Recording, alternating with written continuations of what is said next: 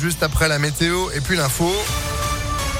C'est avec Sandrine Ollier. Bonjour Sandrine. Bonjour Phil, bonjour à tous.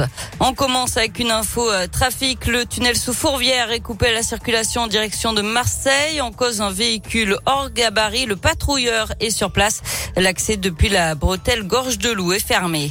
À la une de l'actualité, la colère des policiers à Lyon, comme un peu partout en France. Ils se rassemblent en ce moment devant le tribunal judiciaire rue Servian dans le troisième arrondissement. Ils protestent contre la mise en examen pour meurtre d'un de leurs collègues. L'agent de 24 ans avait tué deux hommes qui auraient forcé un contrôle sur le pont Neuf à Paris le 24 avril dernier. Il a été placé sous contrôle judiciaire.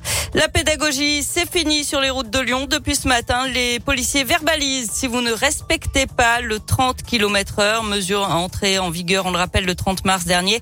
Attention, ça peut coûter cher, jusqu'à 135 euros d'amende et 3 points en moins sur le permis. L'espoir d'une nouvelle majorité est là pour Bruno Bernard. Grégory Doucet salue un accord historique qui va permettre de voter, je cite, pour la justice écologique et sociale. Europe Écologie Les Verts et la France Insoumise iront ensemble aux élections législatives avec des propositions sur une augmentation du SMIC à 1400 euros net par mois, la retraite à 60 ans, une planification écologique et la sixième République. Les négociations continuent encore avec le PS et le Parti communiste. Les élections législatives, ce sera les 12 et 19 juin prochain et c'est la dernière semaine pour s'inscrire sur les listes électorales si ce n'est pas déjà fait.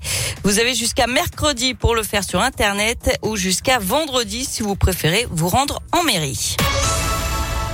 On passe au sport avec du foot et l'OL qui s'apprête à fêter l'anniversaire d'un moment historique. Mercredi, ça fera 20 ans tout juste que le club remportait son premier titre de champion de France de foot. Les hommes de l'entraîneur Jacques Santini et du préparateur physique Robert Duverne étaient entrés dans l'histoire du club le 4 mai 2002 avec une victoire décisive contre Lens à la dernière journée.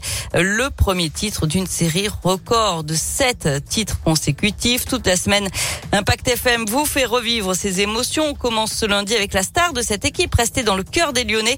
Sonny Anderson n'a rien oublié de ces moments. Cette sensation d'être dans le vestiaire avec les copains, de se regarder, de dire tiens, on est en train de préparer d'aller à l'échauffement, d'entendre Robert Dauverne nous, nous, crier dans les oreilles pour aller à l'échauffement. Voilà, c'est des choses qui nous manquent et qui nous a marqué. C'est ce qui revient à chaque fois qu'on croise, croise, les gens et qui, qui, nous disent cette équipe-là nous, a fait, nous a fait rêver. Le premier titre, c'était le départ de, de, de, de beaucoup d'autres après. Oui, ben, on est tous nostalgiques. Et cette équipe mythique avec Anderson, Coupé, Chris ou encore Govou va se reformer pour la première fois le 10 mai à l'OL Stadium pour le match des héros au profit de l'UNICEF. Enfin, Florent Manoudou dans l'émission Marie au premier regard ce soir sur M6. Le nageur originaire de Villeurbanne n'est pas un cœur à prendre. Il ne participe pas en tant que candidat, mais en tant qu'invité à l'un des mariages, celui de l'un de ses meilleurs amis, ancien nageur de haut niveau devenu coach sportif. C'est donc à voir ce soir sur M6 à partir de 21h. C'est rigolo, ça. Marié au premier regard. Ah oui, le coup de foudre. Voilà. Ou pas. Ou pas. Des fois, ils l'ont pas. non, c'est clair. Merci beaucoup. Mais ce serait pas rigolo s'il l'avait tout le temps.